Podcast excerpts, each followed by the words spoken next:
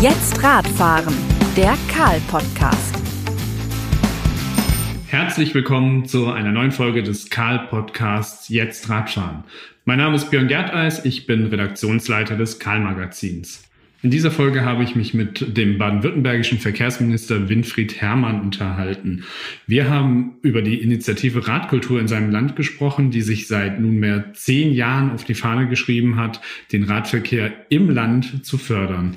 Wir haben unter anderem über die Entstehungsgeschichte der Kampagne gesprochen, welche Motivation liegt dahinter, aber auch darüber, mit welchen Aktionen das Radfahren in der Bevölkerung verankert und noch populärer gemacht werden wird. Das Gespräch wurde digital aufgenommen. Verkehrsminister Hermann saß in seinem Büro, ich remote in meinem Homeoffice.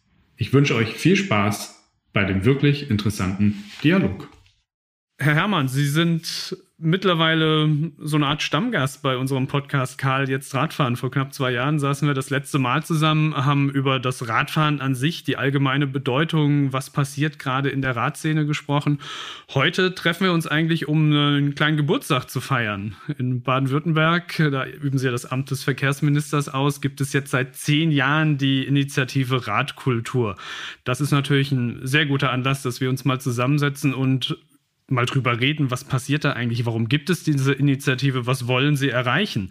Und vielleicht, um einen kleinen Aufhänger zu finden, vor kurzem ist äh, Cem Özdemir zu seiner Vereidigung als Landwirtschaftsminister mit dem Fahrrad am Schloss Bellevue vorgefahren. Manche werden es wissen, Herr Özdemir kommt ja auch aus dem Ländle, ähm, hat die Radkultur bei ihm schon bewirkt, dass er jetzt selbst zu so wichtigen Anlässen aufs Fahrrad steigt. Ja, also da habe ich mich auch sehr gefreut, weil er natürlich, glaube ich, schon sieht, dass es wichtig ist, dass wir Grünen auch vorbildlich sind, dass wir nicht nur sagen, Leute, fahrt Fahrrad, nutzt den öffentlichen Verkehr und, und dann selber fährt man mit den Dienstlimousinen. Übrigens, ähm, zur Geschichte von mir und Cem Özdemir. Cem Özdemir hat, bevor er seine politische Karriere gestartet hat in den 90er Jahren des letzten Jahrhunderts, hat er in den letzten Monaten bei mir als Fachbereichsleiter in Volkswagen Stuttgart sein Praktikum gemacht, was er noch brauchte, um seinen Abschluss zu machen. Also wir kennen uns also schon sehr lange und ich weiß, dass er natürlich sehr grün ist, auch vom Denken her, vom Verhalten her. Von daher habe ich mich sehr gefreut, dass er das auch so sichtbar gemacht hat und dass die Medien das wahrgenommen haben. Und die Tatsache, dass wir heute zehn Jahre Radkultur äh, begehen können, das zeigt, wie lange ich schon Minister bin, denn ich habe das relativ schnell nach meinem Start, habe ich gesagt, wir müssen was fürs Radfahren tun. Und der Vorschlag aus meinem Hause war, jetzt bauen wir nicht erstmal Radwege, sondern wir sorgen dafür, dass wir eine Kultur schaffen, also eine Bereitschaft, dass die Leute Rad fahren. Und das war, glaube ich, ein sehr guter Rat. Und äh, wir haben den dann gut umgesetzt und ausgeschrieben. Und seitdem läuft das Projekt Radkultur. Man kann sagen, eigentlich von Jahr zu Jahr mit mehr Erfolg und mit mehr Resonanz. Vielleicht gehen wir wirklich nochmal zurück in die Anfänge. Ich glaube, Sie sind 2011 äh, Minister geworden, 2012 wurde die Kampagne gestartet. Für alle, die jetzt nicht in Baden-Württemberg zu Hause sind und uns zuhören, was ist diese Kampagne Radkultur? Was war Ihre Motivation? Sie haben es eben schon mal angedeutet. Aber was kann man sich genau darunter vorstellen? Radkultur ist ja ein sehr boah, viel Pathos drin, Kultur und Fahrradfahren. Was steckt dahinter? Also, vielleicht kann man es am besten damit erklären, dass man sich mal kurz bewusst macht, was wird alles getan, um, die, um das Automobil zu hofieren und ähm, zu pflegen und damit einen Kult zu entwickeln. Das ist seit über 100 Jahren so geschehen und zwar ziemlich aufwendig mit viel Werbung und so weiter. Praktisch jeder Werbespot für, für eine Automobilfirma ist gleichzeitig ein, ein Kult ein, ein Kultfilm für das Auto.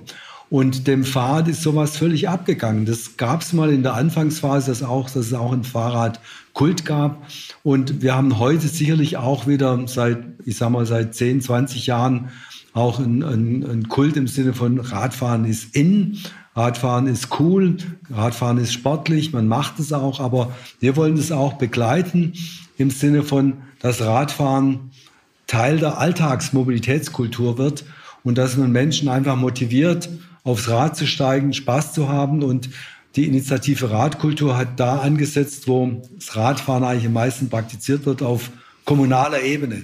Also das heißt, wir haben gesagt, wir schreiben ähm, es aus, dass Kommunen sich bewerben können. Die bekommen von uns Geld und Beratung, um etwas zu tun, damit das Radfahren wieder stärker ins Bewusstsein der Menschen gehoben wird. Sei es, dass man in der Grundschule ein Projekt macht zum Radfahren, zu Schulwegen, dass man Veranstaltungen macht, dass man vielleicht alte Filme vom Radfahren zeigt und so weiter. Einfach, dass man das kulturelle Element äh, des Radfahrens wieder stärker berücksichtigt und tatsächlich gab es Zeiten, wo das Rad ein richtiger, ein richtiges kulturelles Phänomen war. Also übrigens im ausgehenden 19. Jahrhundert ähm, war es übrigens ein großes ähm, Element der Rad, äh, der, der Arbeiterkultur. Denn ähm, damals war das so wie in der Nachkriegszeit in den 15 60er, 70er Jahren, so dass äh, für unter Arbeitern so war, du kaufst dir ein Rad, ja. Ähm, und dann bist du autonom, dann kannst du fahren. Vorher mussten sie zu Fuß gehen, viel, viel oder konnten sich kaum den, den, das Schienenfahrkärtchen leisten. Also das war auch sozusagen der erste Versuch des selbstständig sich Bewegens. Und, und das war damals übrigens auch teuer. Ne? In der Tat, das war kein günstiges Verkehrsmittel. Fahrradfahren lebt ja extrem viel vom Erleben. Wenn ich auf dem Fahrrad sitze, dann bin ich aktiv, ich bewege mich aus eigenem Antrieb. Da ist ein Film zeigen in der Grundschule, ist ein Weg, das Fahrradfahren ganz früh bei Menschen zu verankern, bei Kindern in der Schule zu verankern. Aber wie bekommt man denn dieses Erlebnis Fahrrad in die Köpfe rein, die jetzt wirklich mit dem Auto unterwegs sind? Die mit dem Auto groß geworden sind, die steigen morgens ins Auto ein, fahren zur Arbeit, danach geht es wieder ins Auto und zurück. Genau diese Menschen sind doch eine total spannende Zielgruppe für eine Kampagne wie die Radkultur.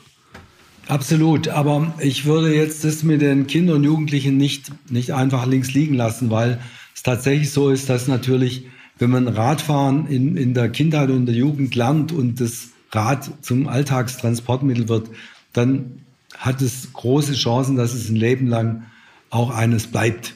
Deswegen lege ich schon großen Wert darauf und wir werden auch in den nächsten Jahren äh, zusammen mit dem Kultusministerium und mit dem Innenministerium uns auch stark kampagnenmäßig konzentrieren auf die Schulen, dass es wieder eben diese, auch dass die lernen, ihren sogenannten Fahrradführerschein zu machen, dass es die Fahrschulen gibt. Dann ist ja in der Grundschule vorgesehen, dass man die Radwege zur Schule sicher macht und selbstverständlich macht. Das ist ganz wichtig. Und dann kommt eben die andere Gruppe, die Sie beschrieben haben, die können wir dadurch gewinnen, dass wir erstens Radfahren als sportives Alltagsradeln anbieten. So nach dem Motto, fährst du Rad, kannst du denn, musst du nicht abends noch in den Wald gehen zum Laufen, dann bist du auf dem Weg zur Arbeit und auf dem Rückweg schon im Training. Deswegen, auch deswegen bauen wir Radschnellwege, damit man wirklich eine schnelle Alternative hat, äh, die tatsächlich konkurrenzfähig ist, auch in der Zeit mit dem Auto oder auch mit dem öffentlichen Verkehr. Also diese Gruppe kann man, glaube ich, nicht gewinnen, dass man sagt, boah, das ist aber schick und heik und sonst was, sondern mit ganz starken praktischen Gründen. Du bist mit dem Rad schnell und gesund unterwegs und bist unter Umständen sogar schneller als mit anderen Transportmittel. Und wo setzt die Kampagne an, genau dieser Zielgruppe das noch ein bisschen zu versüßen? Dass dieser Umstieg nicht nur fit hält, sondern wie versucht die Radkultur das Fahrrad ganz bewusst sichtbarer, erlebbarer zu machen für Leute, die sagen, ja gut, äh, der Herr Hermann sagt jetzt, ich mache morgens und abends Sport, das ist ja schön, aber irgendwie meine Sitzheizung im Auto ist mir, wenn ich jetzt rausgucke bei uns, ist es dunkel und kalt, ist mir morgens denn doch lieber. Ja, wir haben ja ein, also zur Radkultur gehören ja verschiedene Elemente und Ideen. Und eine dieser Ideen ist das Stadtradeln. Ja, das ist ähm, nicht nur bei uns in der Radkultur, es ist auch bundesweit verbreitet, aber wir haben es reingenommen in die Radkultur, weil es da ja um Alltagsraden geht. Und was mich selber überrascht hat, ist, ist dass mit unserem Aufruf an Institutionen, an Städte, äh, an, an große Arbeitgeber, wir es geschafft haben, dass Jahr für Jahr immer mehr Leute mitgefahren sind. Und, äh, und das ist ja im Grunde genommen ein simpler Wettbewerb. Also man, man tut sich zusammen in Teams, und man, man, man ist dann mit anderen in Konkurrenz, wie viele Kilometer schaffen in einer bestimmten Zeit, wer pendelt, wie lange, wie oft, wie viele sind es und so weiter. Und es ist ein, man könnte auch sagen, es ist ein kindlicher Wettbewerb, aber man merkt halt, Erwachsene haben auch Spaß noch an solchen Wettbewerben und freuen sich, wenn sie ein Team haben, was wirklich viel Kilometer sammelt und am Ende das beste Team der Stadt ist oder das beste Rathausteam in Baden-Württemberg oder auf Platz zwei bundesweit oder irgend sowas ist. Ähm, wir freuen uns jedenfalls immer, dass die, die Landesministerien auch ganz gut vorneweg dabei sind. Ähm, es war nicht immer so, aber das ist jetzt so. Ne? Und ähm, dieser, dieser Anreiz ist für Erwachsene und wir haben da festgestellt, dass einige tatsächlich zum ersten Mal mitmachen beim Stadtradeln und anschließend sagen, boah, das ist ja gar nicht schlecht, das könnte ich eigentlich nicht nur im September machen, sondern ich probiere es auch im Oktober und dann sage ich, wieso eigentlich nicht im November. Und, und, und so kommen dann halt auch mehr Pendler äh, dazu, äh, länger zu pendeln. Und ähm, ich kann jedenfalls feststellen, dass in Stuttgart offenkundig die Zahl der Pendler und Radfahrenden im Alltag auch im Winter deutlich angestiegen ist. Also ich kann schon sagen, vor zehn Jahren war ich meistens einsam und allein auf den Radwegen im November, Dezember unterwegs. Heute ist es längst nicht so. Wir fahren ähm, Eltern entgegen mit Cargo-Bikes, bringen ihre Kinder zur Schule oder fahren die gleiche Richtung. Also das ist schon auffällig. Da hat sich wirklich was getan, was bewegt. Und Radkultur hat da sicherlich einen starken Impuls gesetzt. Ein Bestandteil der Kampagne war mir noch oder ist mir auch noch ganz präsent. Das war im September die, die Pendlerbrezel, die ja mhm. im ganzen Land äh, ausgegeben wurde. Sind Sie auch in den Genuss gekommen, eine abzugreifen? Und vielleicht können Sie noch mit zwei, drei Worten sagen, was war der Gedanke der Pendlerbrezel? Ja, klar habe ich da mitgemacht und natürlich auch eine Brezel bekommen. Also der Gedanke war einfach ähm, zu sagen, ähm, wir sagen mal Dankeschön, dass Leute das machen. Und ähm, die Idee war, ähm, können wir nicht mal auch sozusagen aus dem klassischen Radlermilieu rausgehen und gibt es Partner. Und dass wir 500 Bäckereien beziehungsweise und ihre Filialen gewonnen haben, die da mitzumachen, dass die mitgemacht haben und am Ende auch gesagt, okay, so und so viel, wir haben ja das dann ausgemacht, wie viel Brezen sie jeweils ausgeben und was es kostet und so weiter. Und einige haben gesagt, wir machen das so lange mit, ähm, auch wenn das Kontingent ähm, aus ist, was das Land zahlt, wir machen da trotzdem weiter. Ja, und weil wir finden, dass äh, wir, das waren ja übrigens überwiegend noch funktionierende Handwerksbetriebe. So, die haben gesagt, wir passen zusammen. Ja, Radfahren ist gesund. Ähm, Radfahren ist eine gesunde Form des Transports in der Stadt, hält gesund und wir sind gerne dabei mit unseren Bäckereien und, ähm, und machen das so. Und es hat Freude gemacht. Es ist ähm, die einzige Kritik, die ich gehört habe, war, dass es gar nicht alle gewusst haben. Ich gesagt wieso haben sie nicht das, das besser verbreiten, nicht mehr Werbung gemacht? Und, ähm, und, und irgendwelche Abgeordnete haben nachgefragt, ist es nicht äh, Geldverschwendung, wo ich sagen muss, also gemessen daran, ähm, was Werbung kostet, war das eine sehr kostengünstige Werbung, weil alle Medien haben diese Kampagne aufgenommen und haben darüber berichtet.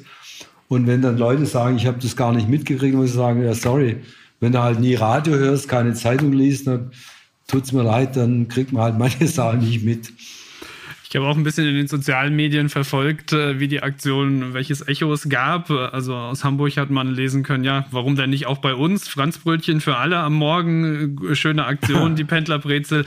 Aber es ist natürlich wie immer, äh, es gibt Kritiker, die einen haben es nicht gewusst, die anderen sagen ein wenig zynisch, naja, jetzt versuchen sie in Baden-Württemberg die Radfahrer mit einer Brezel abzuspeisen, sollen sie doch lieber ein paar mehr Radwege bauen.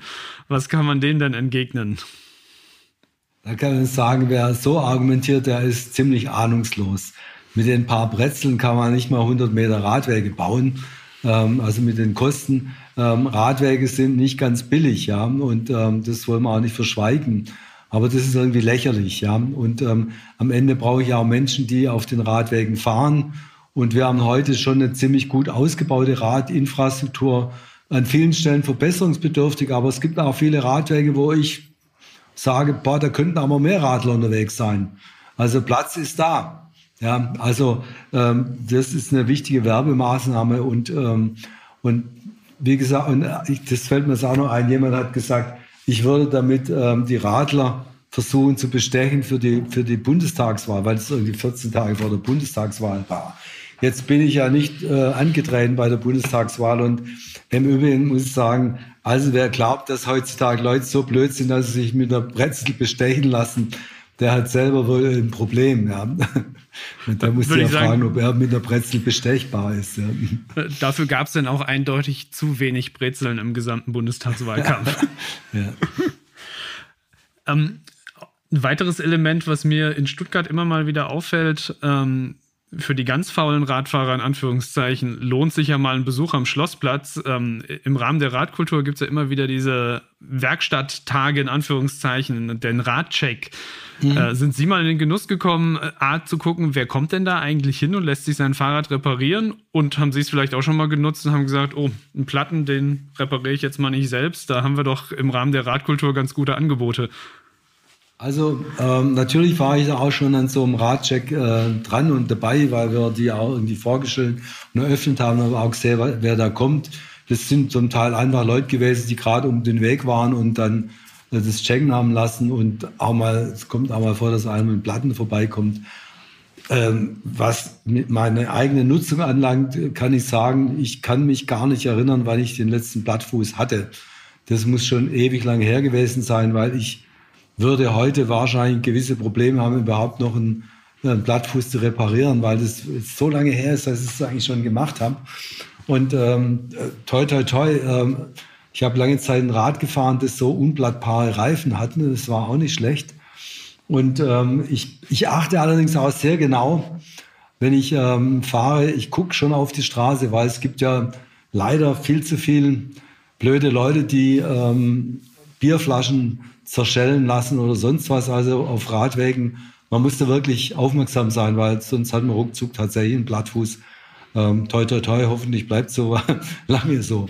Ähm, aber das sind, ich finde, das sind so Elemente, die wir, wenn wir auf Marktplätzen auftreten oder irgendeine Veranstaltung machen, gibt's halt immer diesen, diesen Infostand zum Checken und so.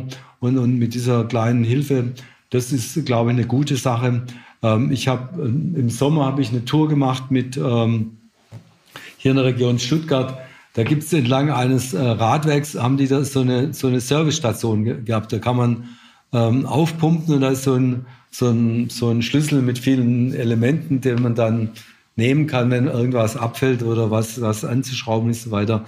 Also das sind schon clevere Sachen, die da mit entstanden sind, die, die da hilfreich sind.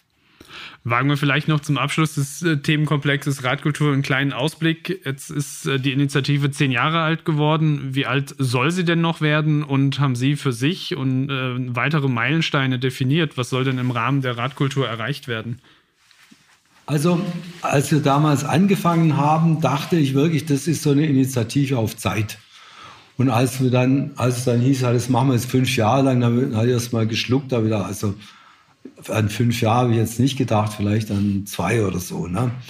Ähm, ich habe dann ziemlich schnell gemerkt, eigentlich je mehr, je länger du das machst, desto größer ist das Interesse, weil es wird immer bekannter. Am Anfang haben das nur ganz wenige Insider überhaupt wahrgenommen und jetzt ist es zehn Jahre hin und ähm, ich finde, es ist richtig gut gelaufen und es ist noch nicht, es hat sich nicht totgelaufen.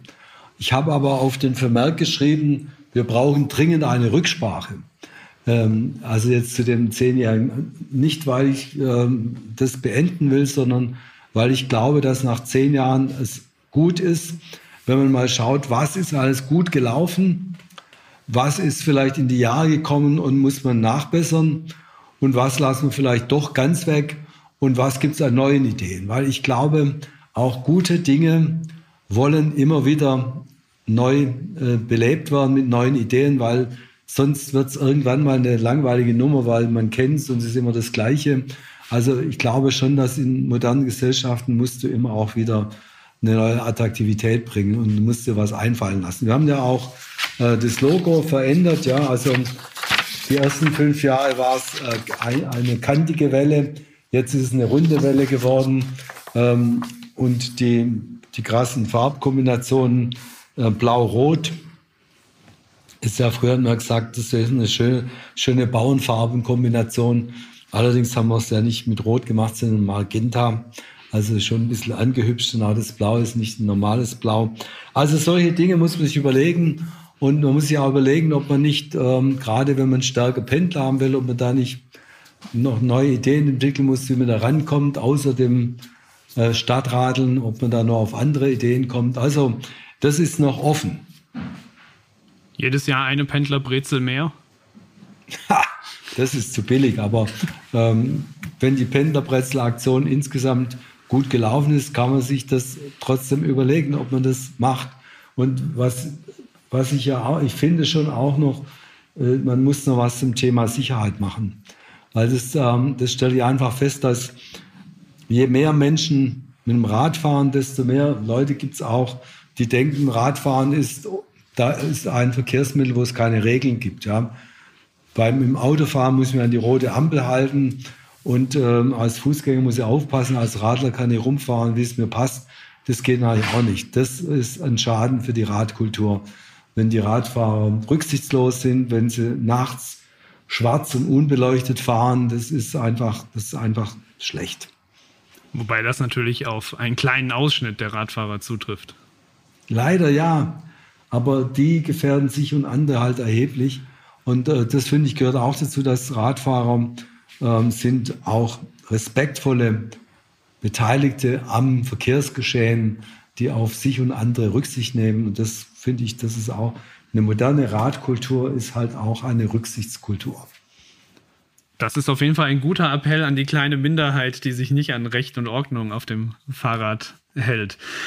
Herr Herrmann, vielleicht ein anderes Thema, was ein bisschen von der Radkultur wegführt, aber durchaus natürlich mehr Menschen aufs Fahrrad bringen kann. Wir haben jetzt in Zeiten der Pandemie einen unglaublichen Run auf Fahrräder und E-Bikes erlebt. Das ging mit der Problematik äh, gesprengte Lieferketten, Produktionsengpässe in Asien so weit, dass das ein oder andere Lager bei einem Fahrradhändler schlicht und ergreifend leer war. Es gab Menschen, die aufs Fahrrad umsteigen wollten, aber die Auswahl an Rädern war jetzt, nennen wir sie mal, überschaubar. Das war nicht, ich kaufe mir mein Wunschrad, sondern ab und zu, ich kaufe mir das Rad, was einfach noch da ist.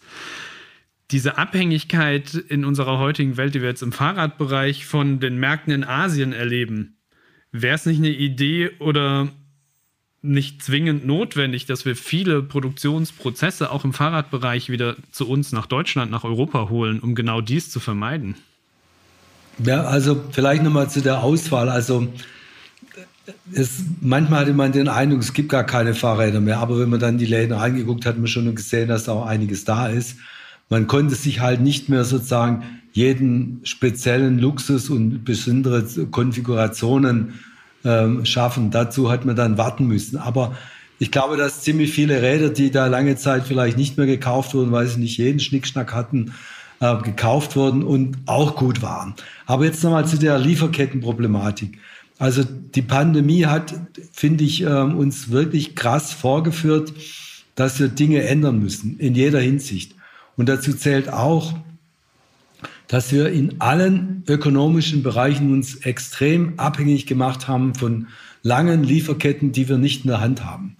Und dass wir heute schon nicht mehr in der Lage sind, Fahrräder selber herzustellen, weil wir abhängig sind davon, dass aus China oder Thailand, woher auch immer, irgendwelche Teile kommen. Das ist, finde ich, eher peinlich. Jetzt rede ich nicht für eine deutsch-nationale Wirtschaftsstruktur oder Kreisläufe. Also ich halte die Internationalisierung der Wirtschaft ist schon eine sinnvolle Geschichte, nur dass man komplett alles auslagert und gar nichts mehr selber kann in Deutschland und in Europa. Das ist, glaube ich, eine Fehlentwicklung, die dringend korrigiert werden muss. Die Automobilindustrie hat ja auch sehr darunter gelitten und leidet immer noch drauf. Die zieht ja Konsequenzen. Ja, vor, vor zehn Jahren habe ich mit Managern der Automobilbranche gesprochen und haben gesagt, sie müssen ähm, die Batterie Zellenkompetenz nach Europa holen und ins eigene Unternehmen holen. Man kann sich da nicht abhängig machen. Da haben die ja gesagt, das lohnt sich doch nicht, rechnet sich nicht, wir haben da sichere Lieferverträge, das klappt alles. Jetzt haben sie kapiert, jetzt werden die Brennstoffzellen, äh, nicht die Brennstoff, die Zellfabriken und die Batterie ähm, Zusammenstellenfabriken, die werden jetzt hier gebaut, weil man von der Abhängigkeit runterkommen will. Und sowas brauchen wir auch. Ich würde jetzt nicht sagen, dass wir einen deutschen Wirtschaftskreislauf brauchen, Dazu ist die Europäische Union viel zu gut und der europäische Markt funktioniert ja auch. Und die Lieferketten in Europa funktionieren auch. Der Binnenmarkt funktioniert und deswegen würde ich sagen, wir sollten wenigstens schauen, dass wir europäische sichere Lieferketten aufbauen, die mindestens uns die, ich sage mal, eine, eine Abhängigkeit ähm, von, von China und von anderen asiatischen äh, Produzenten, dass die diese Unabhängigkeit herstellen können. In was für einem Zeitraum wäre sowas vorstellbar, dass man genau dies realisiert? Das kann man eigentlich schnell machen. Also das kann man Automobilindustrie sein, die haben das in wenigen Jahren jetzt gemacht und korrigiert und bauen das auf. Und ich glaube, ähm, die Radbranche ist ja, ist ja ähm, nicht komplett abhängig vom, von, von internationalen Lieferungen. Das, das, der, der, der Boom ähm, des, des Fahrrads der letzten 10, 20 Jahre hat ja dazu geführt, dass wir eine Menge Start-ups haben, die ähm, sozusagen design und konfiguriert haben und dann allerdings äh, sozusagen den gesagt okay, produzieren in Deutschland, in Europa ist zu teuer, das mache ich irgendwo anders. Ich lasse zusammenkommen. Das war dann äh, vielleicht ein Fehler. Da kann man jetzt auch schauen, ob man nicht auch in Europa kostengünstig Produktion aufbauen kann, weil was ja vor 20, 30 Jahren der Anreiz für die Ausla Auslagen von Produktion war ja, dass man gesagt hat, bei uns ist Produktion zu teuer, Arbeitskräfte zu teuer, wir müssen in Niedriglohnländer gehen. Mit neuen Technologien heute, wo, wo sozusagen der Anteil von Arbeitslöhnen ein ganz geringer ist an der Gesamtwertschöpfung, ist entscheidend, dass man mit neuen Produktionstechnologien, mit digitaler Produktion eigentlich auch heute viele Sachen wieder hier machen kann. Und die Unternehmen, die das gemacht haben, zeigen ja auch, dass es geht. Und die können ja zum Teil auch punkten mit guter Qualität, die zum Teil deutlich besser ist als das, was aus Asien geliefert wird. Jetzt haben wir einen ganz großen Ausflug gemacht in die Welt der Fahrradwirtschaft, äh, nach Asien gesprungen. Vielleicht äh, hüpfen wir zusammen noch einmal zurück nach Deutschland. Äh, wir haben eine neue Bundesregierung in Amt und Würden. Wir haben ein neues Verkehrsministerium auf Bundesebene, das äh, eine andere Farbe trägt als das in Baden-Württemberg. Haben Sie Wünsche an das, an das Bundesverkehrsministerium, um in Sachen Fahrrad, sei es jetzt was wirtschaftliche Abhängigkeiten angeht, sei es aber auch die Radkultur im gesamten Land angeht, was muss die neue Bundesregierung, welche Weiche muss sie stellen, damit ein Minister Hermann in Stuttgart sagt, das ist eine Radkultur, wie ich sie mir wünsche? Ja, also ich habe ja auch öffentlich kritisiert, dass der Koalitionsvertrag im Bereich Verkehr doch ein bisschen dürftig ist an manchen Stellen, nicht überall. Also sagen wir, ist ganz gut bei öffentlichem Verkehr, Schienenverkehr, Förderung und bei der Elektromobilität, aber Radverkehr und Fußverkehr sind nur wenige Zeilen. Das ist auch prompt in der Verkehrsministerkonferenz letzte Woche angesprochen worden, übrigens nicht von mir, sondern von, ähm, von anderen ähm, Ministern, die nicht den Grünen angehören. Also es ist auch schon anderen aufgefallen.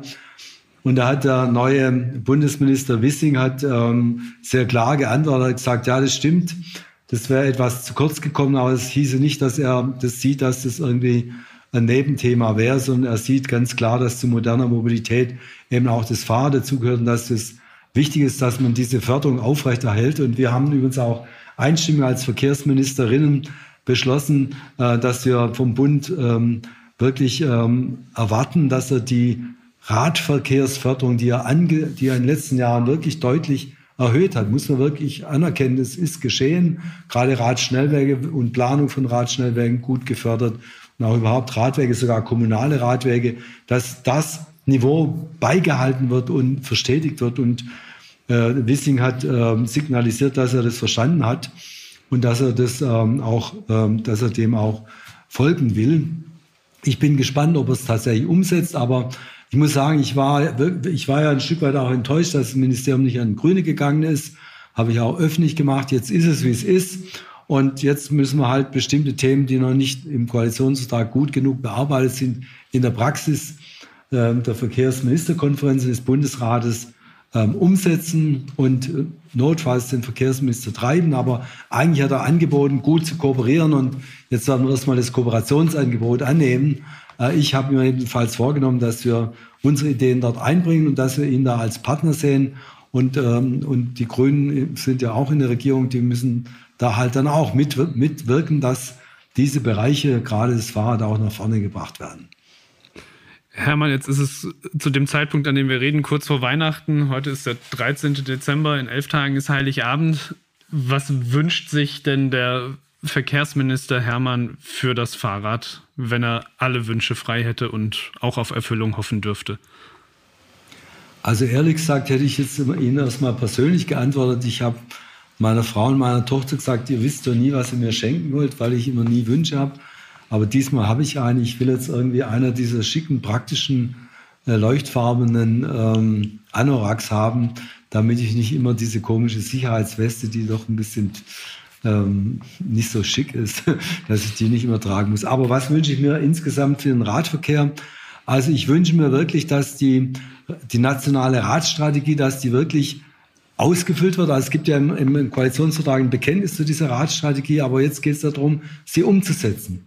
Und dass wir wirklich dieses Netz an Radschnellwegen bundesweit ausbauen, in allen Ländern, nicht nur da, wo, wo Grüne regieren sondern, oder Verantwortung haben, sondern wirklich in allen Ländern. Und ich wünsche mir, dass ähm, wirklich, dass die Radwege äh, sicherer werden. Da haben wir wirklich ein Problem auch. Selbst in Städten, wo relativ viel für Radverkehr getan worden ist, die ähm, Pedelecs und die Cargo Bikes führen dazu, dass Radfahrer schneller sind als früher. Und wir sind mehr auf den Radwegen und die sind manchmal schon zu eng. Und wir brauchen da wirklich auch eine angepasste Strategie. Also wir brauchen nicht nur neue Radwege, sondern auch bessere Abstellplätze für die Cargo Bikes. Wir, bauen, wir brauchen an den Stellen, wo es sich knüppelt, brauchen wir irgendwie Aufweitung der Radwege. Und, ähm, und ich hoffe, dass wir auch ähm, viel mehr Rad, Fahrradstraßen in den Kommunen bekommen, weil wir können nicht überall alles neu bauen, aber wir können ähm, Straßen zu bevorrechtigten Radwegen, Radstraßen machen. Das wäre was, was ich mir wünsche, dass es im nächsten Jahr da vorangeht. Ich würde mal sagen, das ist ein Wunschzettel, den sicher viele Radfahrer und Radfahrerinnen unterschreiben würden und noch mehr hoffen würden, dass genau diese Punkte wie immer schnellstmöglich umgesetzt werden genau. zu, uns, zu, unserer aller Sicherheit und noch viel mehr Spaß auf dem Fahrrad. Ich persönlich würde mir wünschen, dass wir sie dann, äh, dass sie uns ein kleines Foto schicken von ihrer neuen leuchtenden Jacke. Da sind wir natürlich jetzt, nachdem sie ja. diesen persönlichen Wunsch artikuliert haben, sind wir natürlich alle gespannt, wie sie auf dem Fahrrad aussehen und würde mich an dieser Stelle für das äh, wieder mal sehr spannende Gespräch über unser, ja, eines der Lieblingsthemen, das Thema Fahrrad bedanken. Herr Herrmann, bleiben Sie gesund und munter. Vielen Dank für die Einladung zum Gespräch und auch Ihnen wünsche ich ein gutes, sicheres Radeln und Freude an Weihnachten und eine schöne Zeit und bleiben Sie gesund, lassen Sie Corona links liegen und fahren Sie dran vorbei mit dem Fahrrad und was auch immer. Tschüss. Machen wir das. Dankeschön. Jetzt Radfahren, der Karl-Podcast.